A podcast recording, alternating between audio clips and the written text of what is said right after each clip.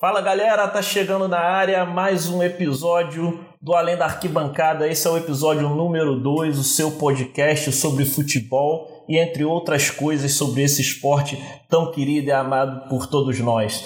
Eu sou Ornelas e aqui comigo para participar dessa resenha o meu amigo e recordista de colesterol do estado do Rio de Janeiro, Tunai. Fala meu amigo, como é que você tá?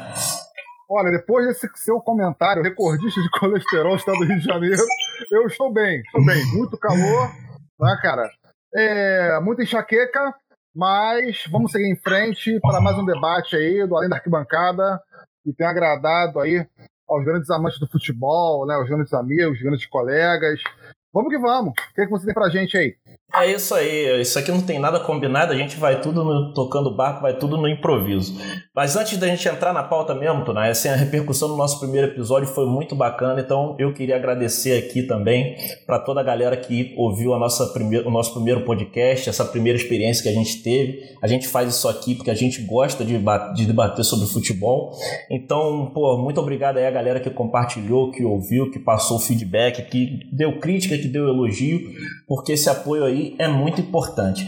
Eu acho que assim, a pauta do momento é o seguinte, está fresquinho na memória da galera. Liverpool é campeão do mundo. Vamos Tunai. falar uma pauta mais geral, né? Campeonato mundial, é, é, mundial de Clubes de 2019, né? Não, não, não, dá pra não dá para fugir dessa pauta. Você é flamenguista, o Flamengo fez um belo jogo contra o Liverpool, foi um jogo muito legal de assistir, foi muito disputado, foi para prorrogação, teve emoção, foi um jogo bem jogado. É, o Flamengo não, não jogou por uma bola, jogou como o Flamengo costuma jogar contra qualquer time, foi muito legal de assistir, mas eu queria primeiramente a sua avaliação como espectador flamenguista, mas como espectador e também analista, entendedor de futebol, o que, que você achou desse torneio e o que você achou principalmente da participação do Flamengo nessa competição? Olha, eu vou avaliar aqui os dois jogos que eu acompanhei do Flamengo. Eu não, eu não pude acompanhar o Liverpool, né? Como todos. A galera que ouve a gente já sabe, nós somos professores. Final de ano pra gente é bem corrido, né? No letivo. É, escola ali, escola aqui, entrega diário ali, né? enfim. É, o que deu para acompanhar foi o Flamengo e o Ali, né, para o primeiro jogo da, é, jogo da semifinal, onde o Flamengo venceu o jogo de virada por 3 a 1 né, O Flamengo ele estudando bem o adversário na primeira etapa e através aí é, voltou a ter sua característica de jogo, né, com bom toque de bola, virada de jogo, jogando muito bem com os laterais, acabou virando o jogo. E contra o Liverpool, né, o jogo muito esperado né, para a galera que gosta de um futebol é, envolvente, uma galera que gosta de, de, dois times aí, né, cara, propondo o jogo. O Flamengo, ele nos últimos cinco meses é um time bem ofensivo. Nós já discutimos, já, já discutimos isso aqui no outro programa. Né? É um time que propõe o jogo, propõe o toque de bola. Né? É, tem aí jogadores que são referência, né, cara? Ah, que estão cotados para vestir a seleção brasileira, não vão porque são, sei lá, né, cara, porque tem um idiota lá comendo, comandando a seleção, e também, que bom, e que, e que bom que não vá, né, verdade seja dita, né? É, mas a gente pode tentar criar um programa sobre isso, né, cara? Sobre a questão da, da identidade da, a identidade da seleção brasileira com relação ao torcedor brasileiro, né? Mas é um time que, assim, cara, atrai bastante para quem gosta de bom futebol. Né? O Bruno Henrique, o Gabigol, né?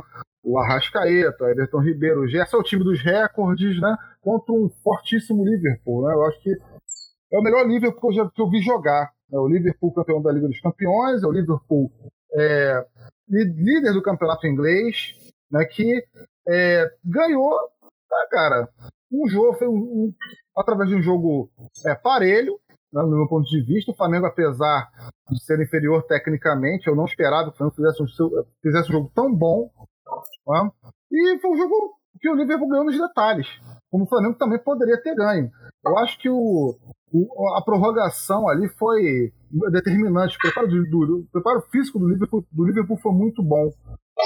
É, eu, eu tenho algumas avaliações sobre essa partida e eu queria ver se você concordava ou não. Primeiro é ressaltar meu amigo, a grande partida que o Flamengo fez. Isso é verdade. Outros times foram para o Mundial, ganharam, mas é, eu não me lembro de ter assistido uma partida, né, talvez salvo aquelas, é, enfim, acho que Palmeiras, é, Palmeiras de 99, se eu não me engano. O Vasco né? de 98 jogou O Vasco de bola, 98, né? enfim. Mas fazia muito tempo, o fato é que fazia muito tempo que a gente não via uma disputa tão difícil para um time é, europeu contra um sul-americano. É, o Flamengo jogou da maneira que costuma jogar todos os seus jogos e eu acho que de uma certa maneira, não vou dizer que surpreendeu o Liverpool, porque eu acho que o Liverpool estudando o Flamengo é, ia chegar à conclusão de que o Flamengo jogaria dessa maneira. A questão é que o Flamengo conseguiu envolver o Liverpool por boa parte do jogo. Eu acho que pesou também, Otunai, é, aquilo que você acabou de mencionar, pesou o fato do Flamengo estar no final da sua temporada. Eu acho que fisicamente a, a prorrogação foi demais, né? mas o, o, Liverpool já tinha melhorado no segundo tempo. Eu, assim, eu não gosto de falar injustiça no futebol, porque o futebol não é um jogo justo. E não, muitas não das vezes não, não existe justiça. Mas se eu tivesse que definir essa partida é, com alguma definição, eu vou dizer: é, não é injusto. Seria justo o Flamengo ganhar? Seria justo. Seria justo o Liverpool ganhar? Como eu estou te falando, não tem injustiça. Mas o Liverpool, na minha opinião, na minha avaliação ali, como analisando o jogo, foi o time que esteve mais próximo da vitória a todo momento né, criou mais oportunidades de gol, enfim, é, ameaçou mais a meta do, do, do Diego Alves.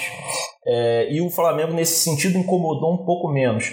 Mas, de toda maneira, foi uma grande, uma grande, uma grande exibição. Tem algum.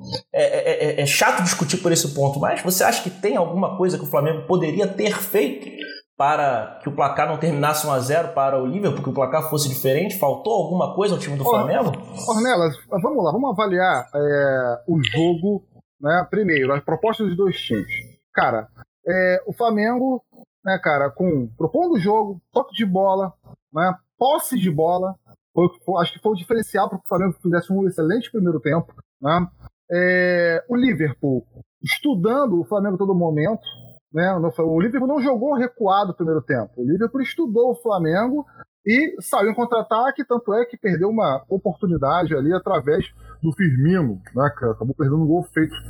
No segundo tempo, o, Arrascaeta e o Everton Ribeiro saíram fatigados. O Gerson também não estava bem fisicamente. Né? E ele, o Jesus ele fez uma aposta no Vitinho e fez uma aposta no Diego que contribuiu para decidir jogos importantes, como foi contra o River Plate na final da Libertadores, e também contra o próprio Wiley, que jogou muita bola, né, quando ele entrou, um jogador experiente, né, através do Lincoln, né. É, e, o Flamengo ele perdeu um pouco o meio campo. O Flamengo perdeu a sua, a sua capacidade de criação. Então, e com isso, o Liverpool, com preparo físico maior, até porque o Flamengo vinha de 74, 70, 75 jogos numa temporada. O Flamengo não, não mesclou o time, gente, na reta final do Campeonato Brasileiro. Aliás, durante o Campeonato Brasileiro. O Flamengo jogou com intensidade com a, a Libertadores e também o Brasileirão. Mas mesmo aquela última partida do Campeonato Brasileiro contra o Santos, o Flamengo foi com o time praticamente titular. Você acha que não foi um certo exagero ali para não, não, dava para ter dado uma descansada, eu, segurado um é. pouquinho para essa reta final? Sim, eu acho que a, a substituição de Jorge Jesus poderia ter ocorrido na, na virada da prorrogação aonde o time poderia, de repente, ali, né, cara, é, chegar com mais disposição para encarar o Liverpool fisicamente. Agora, é, o Liverpool fez o, fez o gol, né, a vitória foi justa, né, eu concordo com você que as chances de gols reais foram deles, eles não foi só a defesa do Diego Alves, eles também meteram uma bola na trave, né, é, o Mané, tudo bem que o Rafinha tirou a bola ali no final do, dos, dos 90 minutos, mas poderia ter feito gol. Né? Mas dentro da dentro do patamar do Flamengo, cara, assim, me surpreendeu bastante. Né? Eu acho que o Mundial para o Flamengo, na minha opinião, foi até contra o Awali. Contra o Liverpool seria o universo, digamos assim. É, é, foi outro nível. E, cara, dentro do que os outros times brasileiros apresentaram, mesmo o Corinthians sendo. Não estou querendo tirar o mérito do Corinthians, não estou querendo tirar o mérito do, Interna, do São Paulo, do Internacional, mas dentro de todos esses clubes que jogaram o Mundial de Clubes Sul-Americanos, na minha opinião, apresentou a melhor proposta de jogo. Acho que isso, a, gente tem que, a gente tem que destacar. Não, foi, foi muito impressionante. E eu vou te dizer que é um campeonato que, se o Flamengo não venceu, surpreendeu de uma maneira geral a mídia ao redor do mundo inteiro. Eu, te, eu fiquei acompanhando alguns jornais esportivos é, da Espanha, da Argentina, manchetes, né? Obviamente não li todas as reportagens, mas vendo as manchetes para ver como que os jornais em alguns centros do futebol mundial estavam repercutindo essa final, esse jogo do Flamengo contra o Liverpool e a recepção é, de muita gente foi assim de uma surpresa, porque o Flamengo fez um jogo muito parelho com o Liverpool e é evidente que a maioria dos jornalistas é, da Espanha, da Itália não conheciam o Flamengo e os jornalistas da Inglaterra também não. Então o Flamengo meio que se mostrou para o mundo, quer dizer, conhecia o clube, eu digo assim, não acompanhava o Sim. o time jogando bola, né? Não acompanhava os jogos do Flamengo. De nome, é, evidentemente, é muito difícil alguém não conhecer o Flamengo. Mas não, com certeza não acompanhavam os jogos e foi uma surpresa geral. Tipo, os, os jornais espanhóis, os jornais italianos, os jornais argentinos, que sempre tem muita birra com os clubes brasileiros, destacaram muito.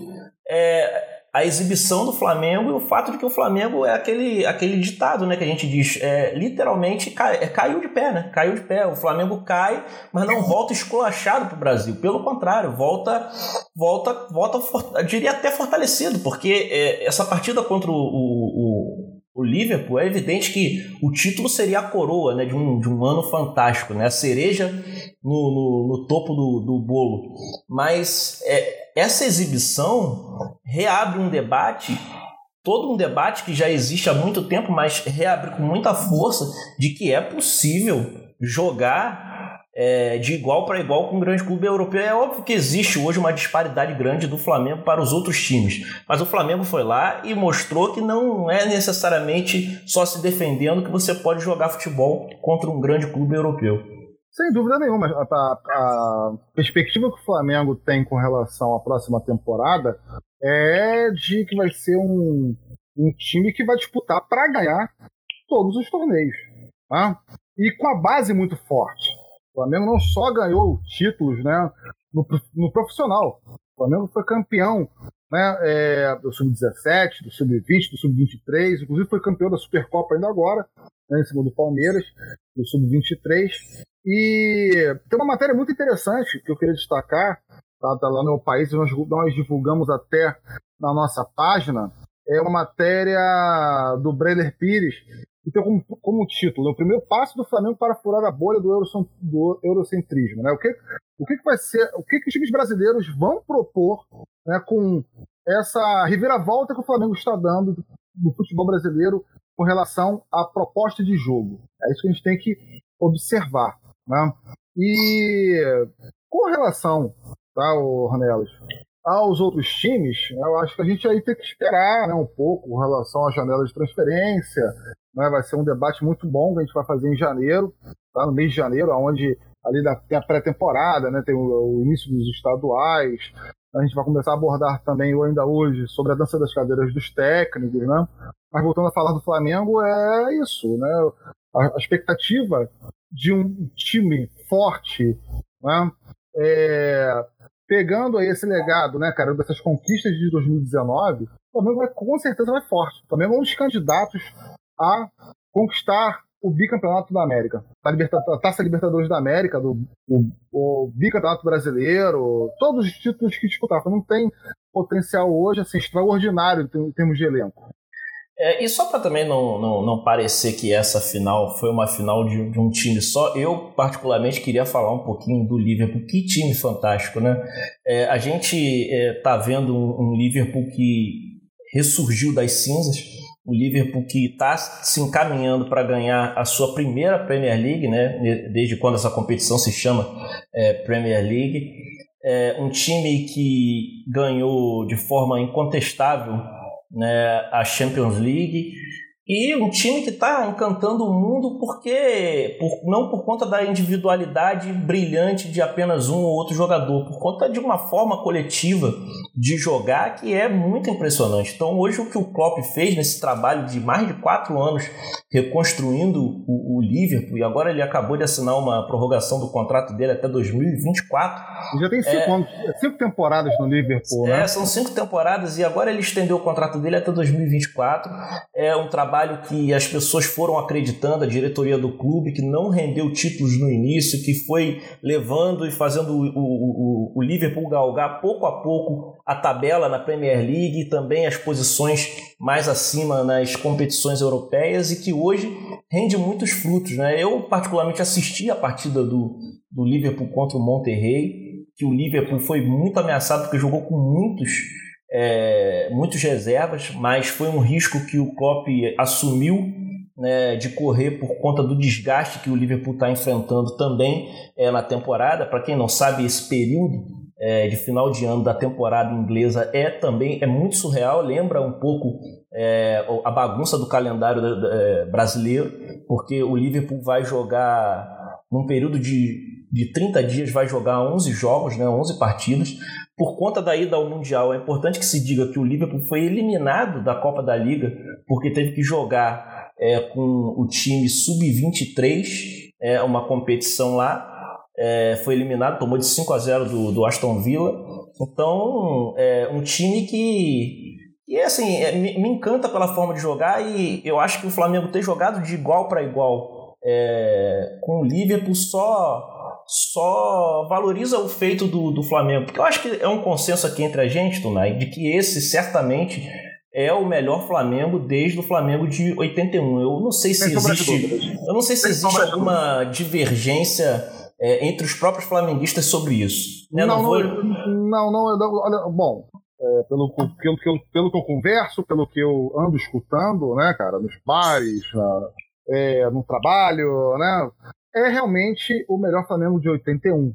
É, isso eu escutei, digamos, não foi somente de alunos, né, de colegas da mesma faixa etária, mas de pessoas né, que viram, que acompanharam a trajetória daquele Flamengo dos anos 80, né, do Coutinho e do Carpegiani.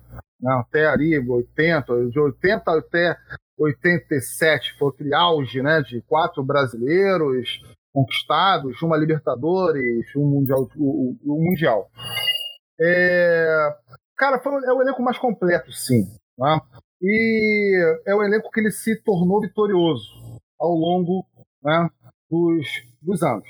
Dos anos que eu digo, dos últimos dois, três anos, que você teve já a formação desse elenco, né, desde, desde a gestão Bandeira de Melo.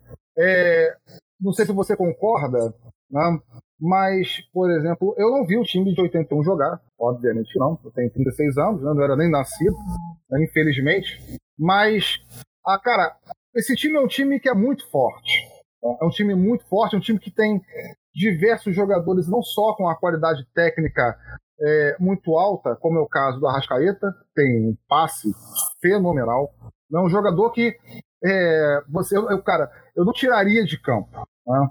Eu tiraria o Everton Ribeiro, de repente, porque o Everton Ribeiro vem jogando aí, cara, com desgaste físico, né, devido a uma lesão que teve Você no tá dando uma cornetadinha no Jesus, né? Não, não tô dando, não, não tô dando, não, cara. É, mas eu não tiraria o Arrascaeta, né? Que é um jogador que tem, além de um passe, né, cara, refinado, de uma, de uma qualidade técnica que todo mundo sabe, escuta a gente, né, que gosta de futebol, que acompanha, desde os, os momentos que jogou no Cruzeiro, sabe disso, mas um jogador que é decisivo. Eu acho que depois do Gabigol, depois do Bruno Henrique, o Arrascaeta, sem sombra de dúvidas, é o jogador mais, mais decisivo do Flamengo. Tanto é que foi é, o maior. O jogador teve mais assistência durante no Campeonato Brasileiro. Né, cara? O Abel não podia jogar com ele e o Diego no meio, né? Nem o Everton Ribeiro, né? Enfim. O Abel mantinha ele no banco lá e não sabia como usar, né? É, dizia que não dava certo. Não sei se você concorda com isso, né? Mas então, claro que não. Aliás, está comprovado que dá certo. Né? Não tem é. nem como você discordar. É, então, eu, eu, eu, eu acho isso. O Flamengo, então, com esse time fantástico, o melhor dos últimos 38 anos, vamos dizer assim, né? Sim, é, do, do é... Você, pega, você pega o Diego Alves, cara, Cara, que temporada do Diego Alves. É, ele se recuperou, né? Uma temporada ele começou absurda, absurda, uma liderança importantíssima para o Flamengo. Foi, foi, o sangue do gelo do Flamengo essa Libertadores na América. Você pega o Rafinha, cara que veio para o Brasil voando, voando. Você pega o Felipe Luiz. Fez também, uma grande que... partida ontem, né? Diga-se não, não, não, Pra, na, na minha, olha, na, na minha análise, foi o jogador do Mundial de Clubes. Para mim, eu ouvi muita gente elogiando de uma maneira geral, por exemplo, o Rodrigo Caio. Para mim, a peça, é, e também em muitas partidas, inclusive na partida contra o Al Hilal, é, criticaram muito o Felipe Luiz e tinha até uma preocupação, eu vi em alguns grupos de futebol que eu, que eu participo no WhatsApp, uma galera flamenguista, inclusive, não muita gente, mas já tinha gente pedindo por exemplo, a escalação do René, que eu acho que seria um tiro no pé. Mas eu achei que o ponto, o ponto fraco da defesa, e aí eu não sei se você vai concordar comigo, também tem todo o direito de não concordar, o ponto fraco da defesa do Flamengo, se é que a gente pode dizer assim, ponto fraco, porque parece que teve, é, tiveram muitos erros desastrosos, mas não quero, não quero dizer que teve. Mas eu acho que o elo que foi mais explorado ali foi o Rodrigo Caio na partida de ontem, porque tudo de mais perigoso que o Liverpool produziu aconteceu quase todas as jogadas em cima dele. É, desde o primeiro lançamento, é, que o Firmino saiu na cara do gol e quem fazia a cobertura era o Rodrigo Caio, que correu, mas não conseguiu alcançar nem para atrapalhar a finalização do Firmino. O Firmino finalizou de boa, mas finalizou errado. Tanto o, o, o chapéu que ele toma dentro da área é, que a bola bate na trave também no chute do Firmino e também no lance do gol, né? Que ele foi de maneira muito intensa e afoita na bola e tomou o drible do Firmino e ele tentou se recuperar, mas não consegue bloquear a finalização do Firmino e acaba resultando no gol do Liverpool. Eu não sei se você concorda com essa avaliação, mas foi uma percepção depois que eu vi e revi os melhores momentos do jogo. Eu revi os melhores momentos do jogo, né? E assim, eu não vou, não vou concordar com você, tá? Pelo seguinte, eu, teve muito mérito ali do, do, do Firmino na jogada, cara. É aquele, pô, o Firmino é um jogador que tem uma presença, presença física na área, finaliza muito bem, é um jogador técnico, é um jogador técnico. Então, o Rodrigo Caio é um jogador, é um jogador que veio para o Flamengo com uma desconfiança muito grande, inclusive minha na temporada, e se tornou um gigante naquela zaga, né? em termos de personalidade, em termos também de jogo. Né? É, então eu acho que, cara, foi mais uma. Digamos, foi um mérito do Rodrigo Firmino, do, Firmino né? É, aquele lençol, né, a finalização, eu achei que foi, digamos, uma bananada ali do Caio, né? Em determinados momentos do jogo. Eu, eu acho que o, é, eu acho que não foi falha. Se eu passei essa impressão que eu tô querendo apontar falha, não foi isso. Eu achei que ele foi o cara da defesa né? que foi o explorado da, da ah, do, ataque, do, do ataque do Liverpool. Escolheram um, porque não conseguiram, tentaram explorar o Rafinha, não conseguiram. E Sim, hoje o Felipe e ontem o Felipe Luiz não saiu muito, então ele, ele segurou mais, ele ficou mais na dele, ficou mais postado e o Pablo Mari estava muito bem na cobertura do Felipe Luiz também. Então, aquele lado esquerdo que o pessoal, que a torcida do Flamengo estava meio preocupada, o Liverpool com o Salah não conseguiu produzir nada ali. Eu conversei isso com um amigo, um grande amigo agora, poucas horas atrás, né? É, e foi realmente isso. O Rafinha anulou o Salah. Inclusive, o Salah recebeu o prêmio de melhor jogador do torneio. Foi uma, uma bizarrice, né? Uma bizarrice política. Mas, né? É... É, ele não ganhou nem o melhor da semifinal e nem o melhor da final, mas ganhou o melhor do, do, do, do, do torneio. É, não dá para entender. É, pois é. Então, cara, é, eu achei que o, o Rodrigo Caio foi muito explorado, mas foi muito, muito seguro né? ali na, na, naquele sistema defensivo, né? do, lado, do lado esquerdo do campo. Agora, uma jogada que me preocupava e que não aconteceu foi sobre o lado esquerdo, né? do, do lado do Felipe Luiz, onde o Flamengo ele tomou dois gols né? praticamente iguais contra o River Plate. Né? Uma bola cruzada né? para dentro da grande área, onde o jogador adversário pegava de primeiro fazia o gol tá? Contra, como aconteceu também contra o Awali.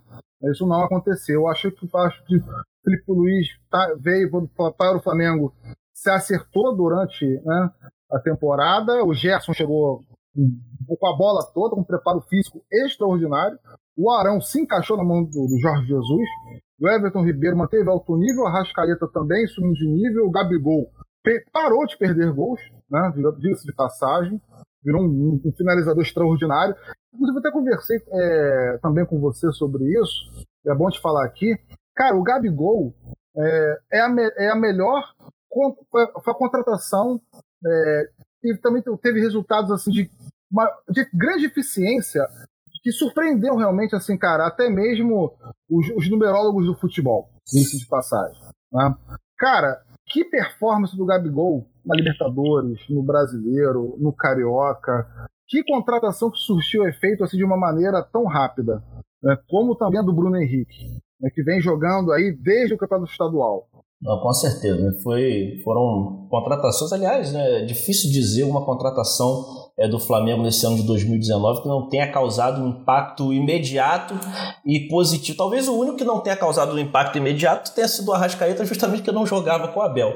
Mas todos os outros tiveram um impacto imediato assim que foram contratados e começaram a jogar. É, e ficou muito claro é, as deficiências do time do Flamengo, por exemplo, quando os dois laterais assumiram, tanto Felipe Luiz e Rafinha entraram e mudaram o time e ajudaram time, da, o time do Flamengo dar um salto é, de patamar, junto com o Gerson, óbvio, Pablo Maria, outros que chegaram também. Mas todos eu acho que causaram muito impacto. Mas eu acho que a gente falou bem, assim, é reverenciar a partida que o Flamengo fez, é reverenciar esse time do Liverpool, que se o Flamengo tem o melhor time dos últimos 30 anos, certamente esse Liverpool é o melhor Liverpool também dos últimos 30 anos, com certeza é melhor do que o Liverpool que ganhou a Champions em 2005, com certeza, né? Eu vi esse Liverpool jogar em 2005 e esse time hoje comandado por Salah, por Firmino, por Mané, é, é, é, espetacular e, na minha opinião, é melhor do que esse de 2005. Então, o Flamengo, nesse aspecto, deu azar, porque pegou um time, não pegou um grande europeu combalido como foi o Chelsea, né? O Chelsea jogou, já era um time muito combalido, em crise, sem, sem, sem, sem comando, sem o direção. Rafa Benítez, o Rafa Benítez ali é, tentando é, né, o Flamengo, em... o Flamengo não pegou um time em crise. O Flamengo pegou um adversário que está no auge e talvez seja o melhor momento do Liverpool dos últimos 30 anos. Eu acho que isso vai ser coroado com, com o título da, da Premier League é, no ano de 2020, né? Porque a temporada acaba no meio do ano. Bom, eu acho que foi muito legal de assistir, independentemente do resultado. Óbvio que o torcedor flamenguista queria ganhar o título, mas eu acho que quem gosta de futebol gostou de ver esse jogo. Seria muito frustrante, e agora é, é fácil dizer isso porque a gente viu o resultado do jogo, a gente viu o jogo. Seria muito frustrante se o Liverpool ou se o Flamengo, por uma zebra, sei lá, uma zebra maldita dessas não chegassem à final. Porque eu até é, coloquei isso nas minhas redes sociais. Felizmente aconteceu o jogo que todo mundo queria ver, porque só se falava disso, só se falava de Liverpool enfrentando o Flamengo, Flamengo enfrentando o Liverpool. Era o jogo que a população, o povo queria ver esse jogo, gente. Eu ter a seguinte tese, né? É, como foi a, a, a, muito, muito mais importância a vitória para o Flamengo em cima do Awali, onde o Flamengo teve, né? Nós tivemos o privilégio de ver o Flamengo disputando essa final do Mundial contra o Liverpool. Obviamente que tivesse perdido para o próprio Awali. Mas, cara, pensa numa coisa. Imagine se, fosse, imagine se fosse o Flamengo em Monterrey né? e o Flamengo tivesse perdido essa final. Por mais, que o, por mais que o Flamengo apresentasse um bom jogo, por mais que o Monterrey também apresentasse um bom jogo, né? Como jogou bem, muito bem contra o Liverpool, o Liverpool ali poupando jogadores para a final, vai ser um jogo duro, o Liverpool ganhando a prorrogação também. Mas a cobrança, né, a decepção ia ser muito maior. Né? Ou seja, o Flamengo entra em campo, campo contra o Liverpool. Não ia dar para digerir, né? Se o Flamengo perde contra o Monterrey, a torcida não ia digerir. Perfeito. Olha, eu ganhei do River Plate, que é um time muito melhor que o Monterrey, e perdi para o Monterrey na final do, do Mundial de Clubes. Né? Então, assim, a responsabilidade de ganhar o jogo, eu não estou querendo uh, dizer aqui que o Flamengo correu, que eu estou tirando né, o, o, meu, o, da, o meu da reta. Não, né? mas você tem razão, tu, né? A responsabilidade, a responsabilidade era do Liverpool. Era do Liverpool. E, e, além do mais, é porque eu tô te falando, é como eu falei anteriormente, é, essa, essa viagem ao Catar custou caro ao Liverpool. O Liverpool foi eliminado de uma competição nacional que eles dão muito valor, dão até mais valor do que esse Mundial, para estar no Catar. Se eles não ganham esse Mundial, pro Liverpool é um desastre completo. Sim, sim, perfeitamente, perfeitamente. É, e o Liverpool jogou muita bola, né, procurou resultado o tempo inteiro, né? não teve esse papo furado, né? De que, ah, não vamos dar valor, né? É, ah, porque não ligamos para isso? Não, os caras se surpreenderam com o estilo do jogo do Flamengo, com a proposta do, com a proposta do Flamengo e, olha, também tiveram ganas de ganhar o jogo. Sim, e a comemoração do Roberto Firmino foi sintomática. A comemoração dele quando faz o gol é uma comemoração de quem queria muito ganhar aquilo ali, cara. É, pode ser que o Liverpool, quando chegar novamente na final do Mundial de Clubes, pense diferente. Mas contra o Flamengo eles tiveram vontade de ganhar. É, verdade. Não, mas é isso. Bom, esse foi o último Mundial nesse formato. O Flamengo ainda não é campeão bicampeão mundial e o último campeão nesse formato, para quem por um acaso não sabe o formato agora do mundial, vai mudar, vai passar 24 ser... clubes e nem vai ter campeão sul-americano. É, com 24, 24 clubes e vai ser espaçado também, não vai ser mais anual. Enfim, esse, o Liverpool é o último campeão é, mundial desse formato da FIFA. É, agora, eu acho que a situação para os brasileiros vão ficar bem mais, vai ficar bem mais complicada, mas vamos ver como é que vai ser, né? Eu torço para que o mundial, é, esse mundial da FIFA consiga, com essa mudança de formato, consiga ganhar um pouco mais de, uh, de prestígio, né? Porque é um campeonato que a nível mundial é muito desprestigiado. Quem dá muito valor para o mundial somos nós sul-americanos. Claro que os caras que estão lá também no Oriente Médio, na Ásia, enfim, na, na Oceania os caras da América do Norte, enfim. Quem está quem tá fora dos grandes centros do futebol, especificamente fora da Europa, dá muito valor para esse torneio. Né? É, é evidente se o Al Hilal ganhasse o Campeonato do Mundo, ia comemorar muito, ia ser muito mais importante para o Al Hilal do que para o Flamengo. Eu não, por, por favor, que esses próximos campeonatos, pelo menos, por mais que seja bizarro, né, no ponto do, do meu ponto de vista é, de, de entretenimento, né? até porque vai ocorrer ali uma centralização europeia em cima desse torneio, acho que pelo menos seja um lugar com cultura futebolística, né? Ter um lugar onde você não pode nem mesmo ficar é, na rua tomando uma cerveja, né? Que, sinceramente. É brincadeira, né? Mas assim, é... a, gente não, a gente acabou não abordando esse aspecto político que sempre tem o torneio mundial é da FIFA, né? Mas você tem toda a razão. Você arrastar o Flamengo, arrastar o, o, o, o Liverpool para jogar uma partida em Doha, né? É, é, muito complicado porque você tem toda uma dificuldade logística de se chegar tanto para a gente daqui do Brasil quanto para os caras lá da, da Europa em você tá num local que não tem cultura futebolística nenhuma, que as pessoas vão pouco ao estádio, essa que é a realidade, porque a FIFA né, quer estreitar os, os laços políticos né, com os governos locais, onde vai ser, né, inclusive, a sede da próxima Copa do Mundo. Essa que é a realidade. Pois é, mas infelizmente a FIFA não está interessada né, nessas reivindicações, né? E sigamos em frente para. Está muito interessada aí. em dinheiro. É isso que a FIFA gosta. Bom, Exato. vamos em frente. É, a gente tem algumas, né? O mercado de contratações aqui, o mercado da bola não está tão movimentado ainda. Eu acho que estava todo mundo assim, então a gente não tem grandes contratações para falar, mas eu acho que algumas mudanças aconteceram, principalmente no comando técnico de algumas equipes, né? Teve uma dança das cadeiras aí no futebol brasileiro dos, nessa última semana, eu acho que é um tema interessante para gente, a gente debater, porque a gente pode fazer inclusive uma avaliação desses profissionais e também fazer uma pequena projeção do que esperar desses times que contrataram é, esses técnicos. Eu vou citar pelo menos quatro contratações que eu considero é, importantes, que eu acho que a gente pode discutir aqui, umas mais, outras menos, enfim, mas eu acho que é interessante pontuar é, a saída do Vanderlei Luxemburgo é, do Vasco para ir treinar o Palmeiras. Pra, né? Para mim, a última oportunidade de carreira do Luxemburgo. Pois Anota é. que estou te dizendo. O Abel Braga, que saiu do Cruzeiro né, já nas últimas rodadas e foi para o Vasco da Gama. É, o Fluminense, que fez uma aposta e contratou o Odair Helma, né, antigo treinador do Internacional. E por fim, o Eduardo Cudê, treinador é, argentino, que chegou é, no futebol, que chegou para o Internacional. Tunai, nessa dança das cadeiras, o que, que você avalia? É, quem acertou, quem errou, o que esperar dessas contratações que eu me referi agora? Olha, pra, para mim, quem errou né, é o Botafogo, né, manteve o Alberto Valentim, tá? É, por tudo que representa o Alberto Valentim, por todo o trabalho pífio, é, medíocre que ele apresentou nos Botafogo, no Vasco, né, nos últimos anos.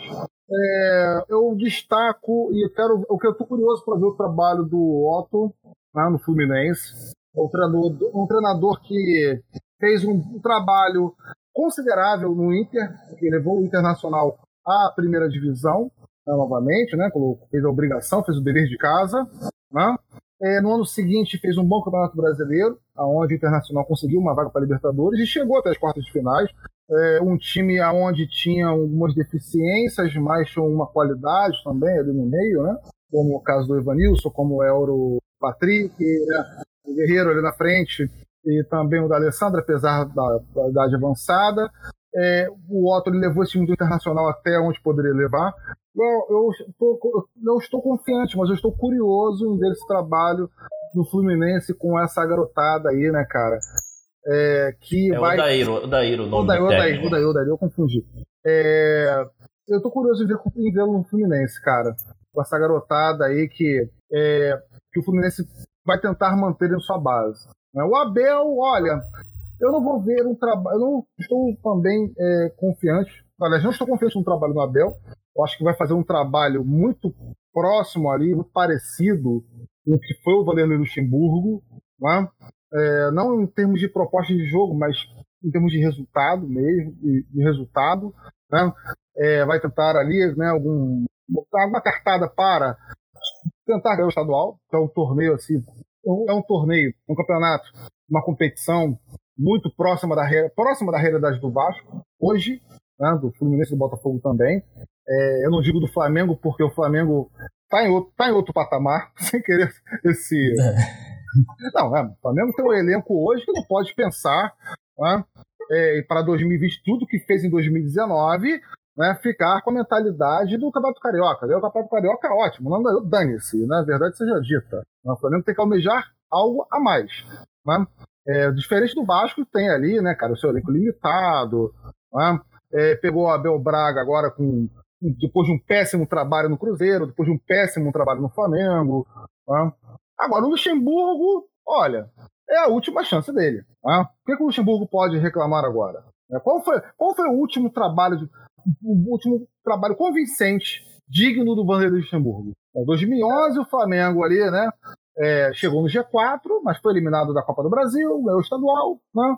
É, em 2012 chegou no Grêmio, tá no G4. É, eu acho que a aposentadoria, a aposentadoria simbólica do Vanderlei é, é 2008.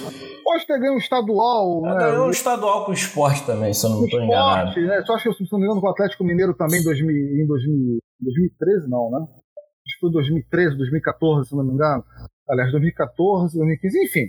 Né, o Luxemburgo não apresenta a nível nacional tá, um, um, um trabalho digno.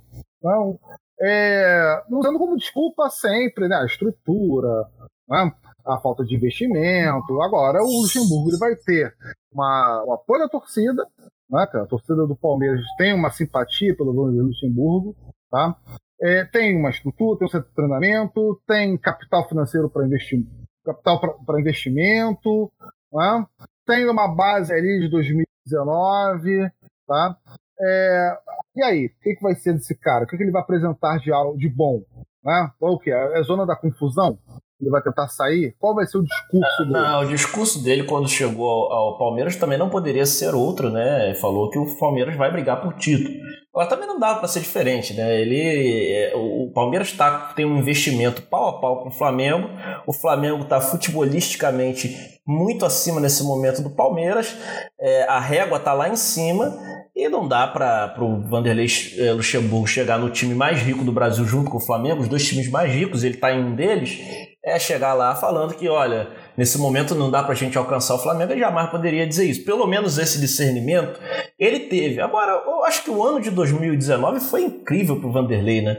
Porque, assim, é, muitos vascaínos não concordam comigo, é evidente que essa é uma opinião minha, mas, gente, o, o Vanderlei pegou um time é, na última posição, é verdade, o time do Vasco não tem um elenco bom, né? não tem um elenco forte, mas é, é, ficou muito evidente no decorrer do campeonato que o Vasco tampouco tinha o pior elenco da Série A. Né? Então o, o, o Vanderlei Luxemburgo pega um time que era muito mal treinado pelo aquilo que eu já falei no, no, no, no episódio passado, para quem eu considero ser o pior técnico em atividade hoje é, na Série A, entre os clubes da Série A, que é o Alberto Valentim. O Vasco era treinado por esse cara, um time sem padrão de jogo nenhum. Ele pega, faz o mínimo e tira o time é, para uma e leva o time para uma campanha mediana de 12 décimo terceiro lugar, agora nem me recordo exatamente a posição que o Vasco terminou, mas décimo segundo décimo terceiro. Décimo uma, uma campanha mediana, é, mas que mas que ele conseguiu vender e boa parte da mídia comprou, não todos, diga-se de passagem, é bom a gente ressaltar que sempre tem jornalistas que fazem uma análise mais coerente, mas ele conseguiu vender isso como um trabalho brilhante a ponto de ser contratado é, após fazer uma campanha não mais do que razoável pelo Vasco, ser contratado pelo, pelo, pelo Palmeiras, cara. Então, assim, ele tirou, o Vanderlei Luxemburgo tirou a sorte grande. Olhando o que foi o ano de 2019, eu vejo que o Vasco, na carreira do Vanderlei, foi muito importante para ele. Né? Aliás, o Vasco foi muito mais importante é, para o Vanderlei do que o Vanderlei foi para o Vasco, como ele gosta sempre de ressaltar ou ressaltava é, nas suas entrevistas. Então, o Palmeiras fez uma aposta que eu considero, no mínimo, arriscada. Porque com o poderio financeiro que tem o Palmeiras, é, dava para correr atrás de uma opção melhor, mesmo que fosse buscar é, no mercado no mercado internacional, no dava para é, né? no mercado sul-americano. É, eu acho que nisso o Inter, com um investimento muito menor, mandou muito bem, porque viu o que o Flamengo fez e aquela discussão do, do, episódio passado, né? O quanto que o sucesso de Jorge Jesus e o Jorge Sampaoli ia mexer com o brio dos times e das, das direções dos clubes e dos times nacionais. Eu acho que o, o, o Internacional acordou, falou: opa, é, cara, o Thiago Nunes, que é um bom cara, tá no Corinthians. Renato, né, não tem como o Renato treinar o Inter, né, por toda a relação, enfim, de, de ídolo que o Renato tem. O Renato que é um outro grande treinador. É, você tem escassas opções para fazer esse time taticamente avançar. E foram lá buscar um cara, né, que é o Cudê, que é campeão é, é, da Liga, né, do Torneio Nacional, do Campeonato Nacional Argentino, que é um cara que fez um trabalho muito bom no, no, no Racing e, e, que tem uma mentalidade de jogar para frente, que tem uma mentalidade ofensiva de marcação, pressão, é, é, é, de jogo com maior intensidade que se joga aqui, né? Aquela história que o Jesus falava muito, jogos aqui no Brasil, não é que os jogos do Brasil não sejam intensos, eles são intensos, mas ele é um jogo é, que se joga com intensidade quando você tem a bola.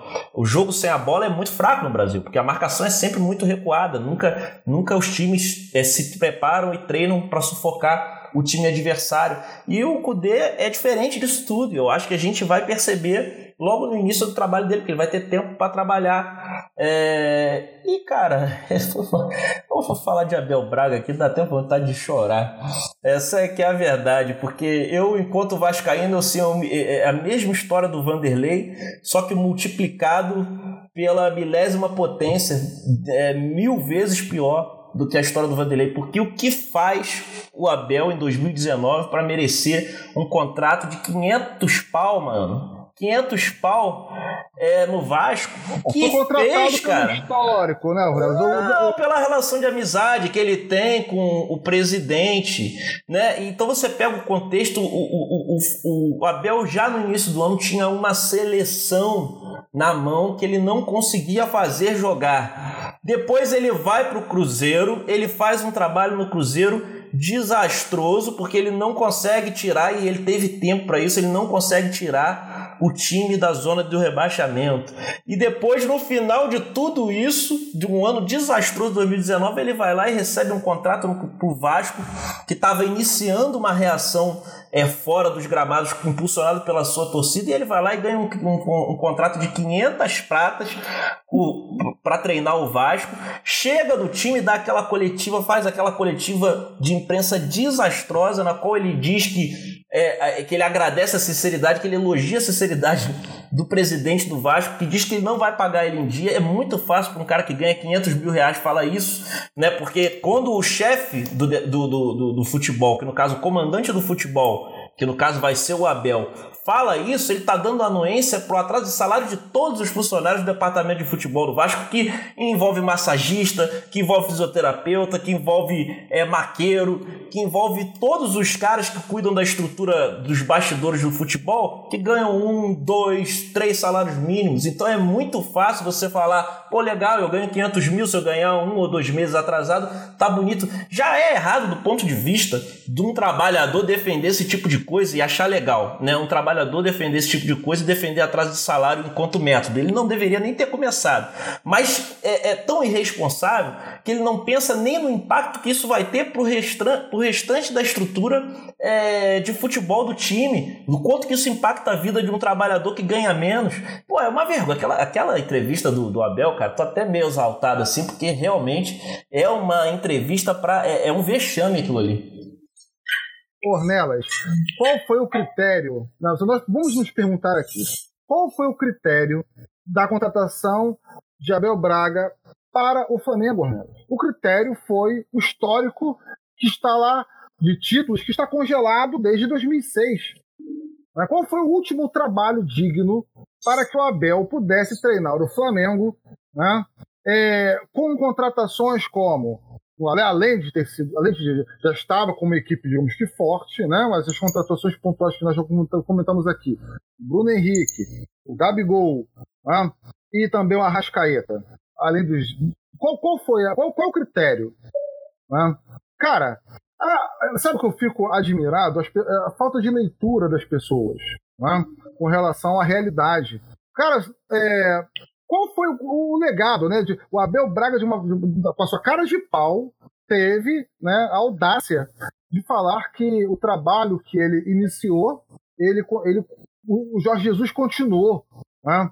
É, esse ainda então, foi outro trecho estapafúrio também da, da, da, da é, entrevista, é, né? Porque todo mundo ali. que conhece e vê o Flamengo jogando sabe que não tem nada daquele. Nada não, do time nada, atual do Flamengo nada. tem nada do Abel Braga. Nada, nada do Abel Braga. O Flamengo, ele no campeonato estadual tomou gol em 99% dos jogos.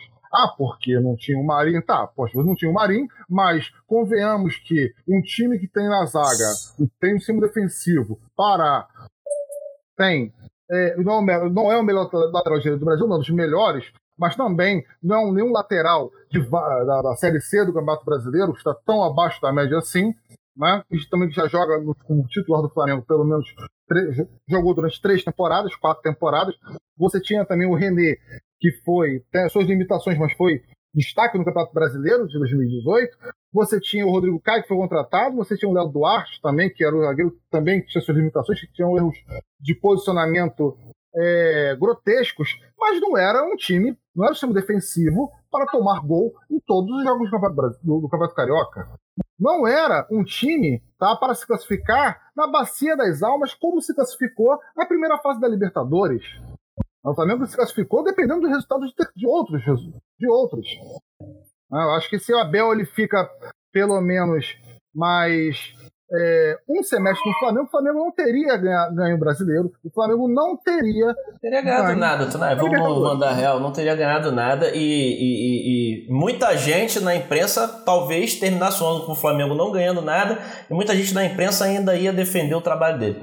Porque é, é quando ele foi demitido do, do, do Flamengo, foi uma comoção, uma choradeira é, gera, generalizada. Agora, não vi uma pessoa defendendo a contratação de Abel Braga pro Corinthians, não vi uma pessoa defendendo a contratação de Abel Braga pro Palmeiras, não vi uma pessoa defendendo a contratação de Abel Braga pro Santos, mas no time dos outros ele serve, né? É, agora, o que, que, eu, que, que eu posso. É, na, na semana passada eu vim aqui e falei é, dos acertos da diretoria do Vasco, no meu entendimento, que foi apostar, fazer duas campanhas muito legais que apostava na força, na mobilização da torcida vascaína. E essa semana tem que descer o pau, porque é, a contratação de Abel Braga não se justifica é, e sob nenhuma hipótese. Aliás, só sobre uma. Sob uma. Que é exatamente essa que foi com esse intuito que o Abel Braga foi contratado. O Vasco, o Campelo, não quer um treinador pro Vasco, quer um escudo. Que é um escudo, tal como era o Vanderlei Luxemburgo. É um cara que vai chegar lá, vai tomar conta do vestiário é, e, e, vai acalmar os ânimos dos jogadores quando o salário atrasar um, dois, três meses e vai lá o escudão para tomar a porrada da, da, da, mídia e o, e o Campelo passa batido nisso tudo. Ele é um escudão para esco, esconder a, os problemas administrativos do Vasco. Essa é a realidade. Infelizmente, essa diretoria errou e errou feio e o Vasco vai pagar desportivamente essa conta. Pode ter certeza, o Flamengo quase quase pagou. O Vasco, um time muito pior, vai pagar, não tem dúvida. Sem sombra de dúvidas, né, cara? E os motivos pelo qual o Abel foi contratado, contratado pelo Flamengo, tá? É, além de, do seu histórico, né, não foram pelos seus bons trabalhos nos últimos anos, que também é, não após, após 2012, né, não tem-se um trabalho é, considerável, né, ou seja, digno, né? Mas para ser aquele cara que vai acabar com o bananismo de futebol no Flamengo, né? É, e tinham outras é, opções. Enfim. No caso do Vasco, tinham outras opções. O Vasco poderia ter feito, nem tentou, mas poderia ter feito uma proposta ao Rogério Senna antes do Rogério Senna renovar. E se fosse pra, também para jogar na linha Abel Braga, pegava um cara é, mais qualificado, já que tá pagando 500 conto pro, pro, pro Abel, paga 500 pro, man, pro Mano, que tá embaixo agora, porque saiu meio que escorraçado lá do, do, do Palmeiras. Você paga, você paga, dá um dinheiro pro Cuca, você tira uma solução, poderia ter um milhão de soluções que não seriam brilhantes, porque eu não considero nenhum desses caras aí que eu citei brilhante, mas seriam apostas infinitamente melhores do que Abel Braga. É, o Vasco simplesmente pegou o pior nome do mercado nesse momento, foi lá e apostou nele. Então é indefensável. Né? Roger, eu acho que o Roger cairia muito bem no time do, no, no time do Vasco. Né? Além da, da identificação, né, cara, com a questão social do clube, né? É um treinador que propõe o jogo, propõe o jogo, né? É um treinador que, por mais que o elenco do Bahia fosse limitado, mas fez um, um trabalho seguro, né, dentro do que o Bahia é, tinha em mãos para 2019. Acho que o Roger seria um bom nome, cara. É, e também agora só para terminar, né, porque eu acabei citando é, os técnicos todos aí, mas não falei especificamente do, do Odair. Eu acho que foi uma aposta interessante do Fluminense, né? O Odair é um técnico muito novo, né? Ele tá só na sua, ele vai para sua terceira temporada, né, enquanto treinador de, de futebol.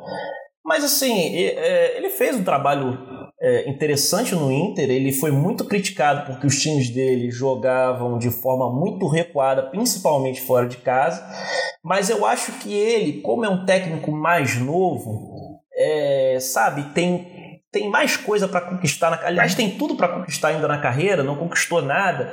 Eu acho que é um tipo de cara que vale a pena apostar. Por quê? Porque tá mais suscetível a ouvir a crítica. Né? Porque os dinossauros aqui da, da, da dos técnicos brasileiros, esses caras já ganharam o Mundial, ganharam o brasileiro, sabem tudo de futebol, como o Vanderlei Luxemburgo é, diz que foi ele que inventou um monte de coisa. É, ele inventou tudo no futebol brasileiro, foi ele que fez, né? Segundo Luxemburgo. Eles são muito arrogantes, esses não querem ouvir mais ninguém, não, não, não se dignificam a, a, ouvir mais ninguém, não querem aprender mais nada, acham que sabem tudo. Então eu acho que a aposta do Fluminense foi boa, é melhor apostar num cara mais novo, que demonstrou alguma competência, do que apostar num cara desse que você sabe que não tem mais nada para te entregar. Então o, o Odair, eu acho que dentro das opções que se tinha no mercado livres, é o, o, o Fluminense fez uma aposta, né, cara? Mas todos nós sabemos que o problema do Fluminense hoje ele tá mais fora das quatro linhas. É a mesma situação do, do Botafogo, do Vasco, tá mais fora das quatro linhas. O, o Fluminense no ano passado, aliás, no início de 2019, começou, jogou o Carioca com um elenco melhor do que terminou o brasileiro. O elenco do Fluminense era bem, bem melhor, mas ele teve que ir se desfazendo de todo mundo no meio do caminho. Então, todo aquele time que foi montado, que era um time que não ia passar sufoco para cair, no meu entendimento, aí você tem que vender o Pedro, você vende, você vende o Everaldo, você vende o, o Luciano, você vende o zagueiro lá que tava mandando bem, se machuca, e você vai vendendo todo mundo e você, você perde praticamente o time inteiro. Então, então, assim, é tentar se reestruturar fora de campo, mas eu acho que enquanto escolha técnica, eu acho que o, Flam que o Fluminense fez, cara, fez uma aposta é, interessante né, no mercado.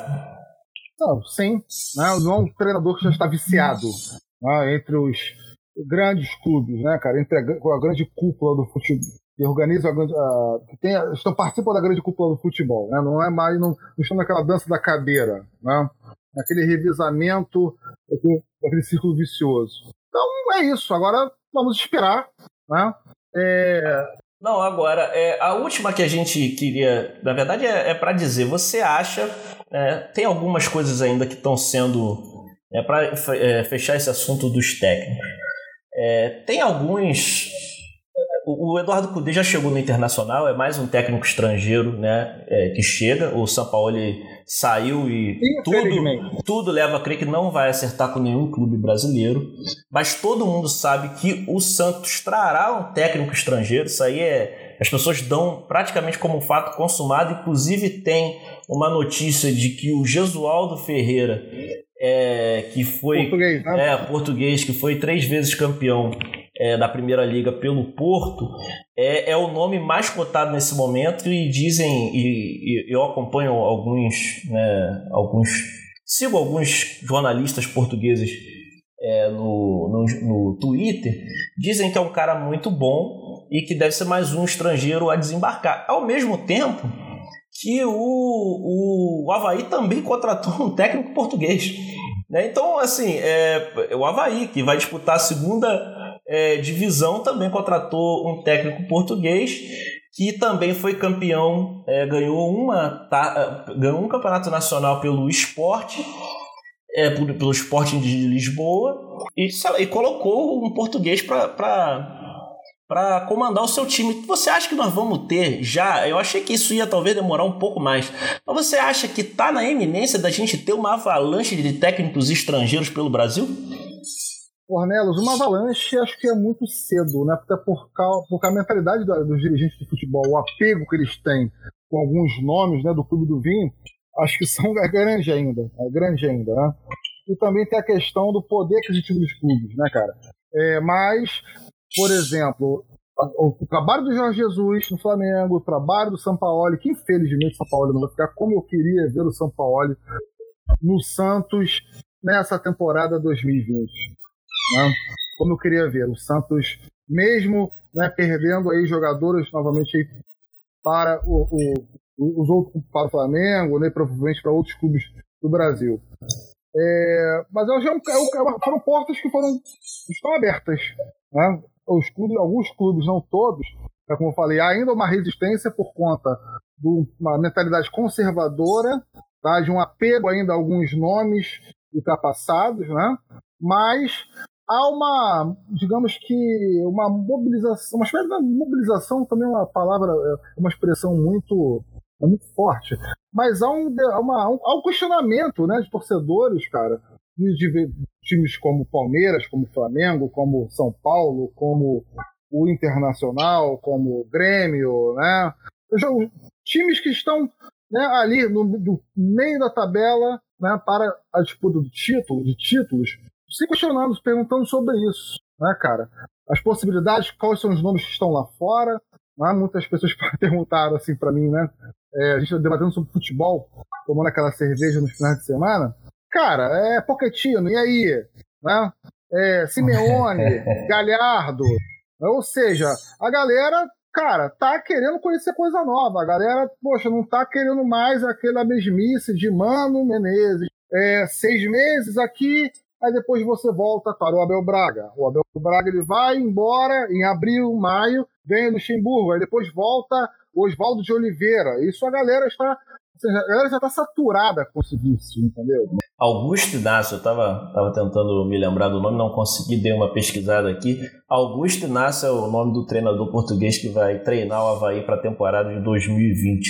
Eu estou falando de Avalanche porque é, nós já temos dois estrangeiros confirmados. É óbvio que a saída do, do São Paulo era uma coisa que para o futebol brasileiro a gente não queria, mas tudo indica, né? Eu confesso que não vi os times de, do Jesualdo é, jogar, então eu não posso fazer uma avaliação, mas acompanho alguns jornalistas que dão muitas recomendações é, que são excelentes desse, desse treinador, dizem que é um cara muito reconhecido em Portugal, e se você olhar a ficha de títulos que o cara já ganhou na carreira, é uma, é uma coleção de títulos bem, bem impressionante.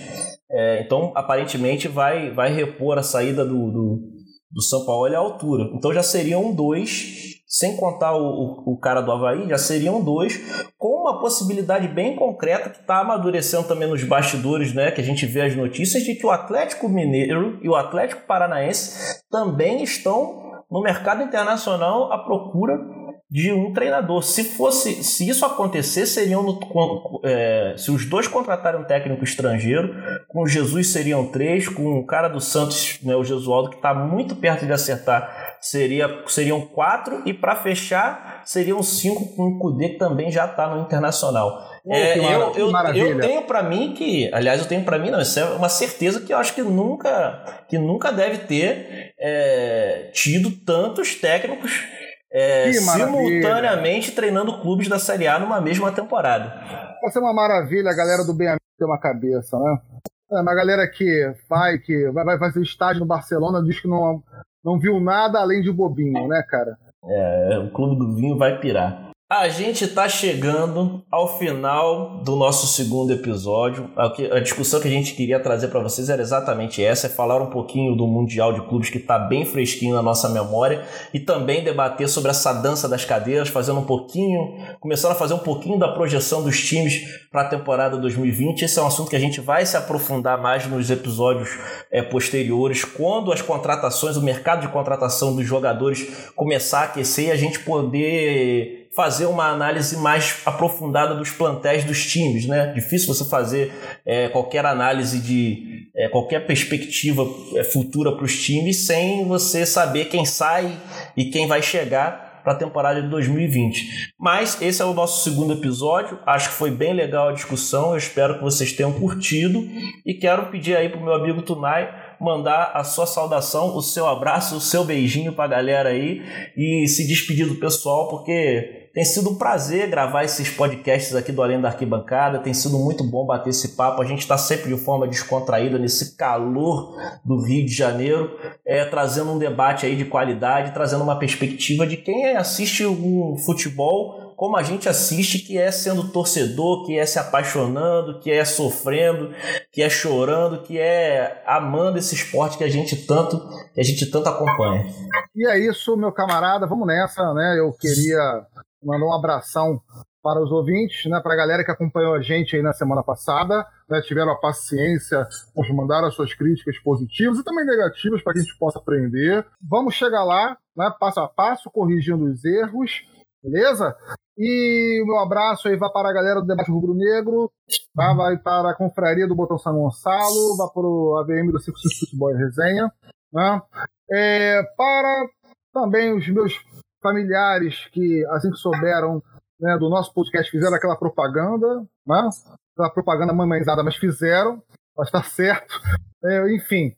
É, Ornelas, tem a nossa página já no Facebook, né? É a página, tem o Twitter também. Além da arquibancada, Facebook. Além da arquibancada, lá tem alguns textos que nós compartilhamos né? e também escrevemos. E o nosso Twitter já já teremos também uh, o nosso Instagram e estamos também no Spotify. Exatamente. Beleza? Pessoal, muito obrigado aí por terem acompanhado. Na semana que vem nós estamos de volta. Abração.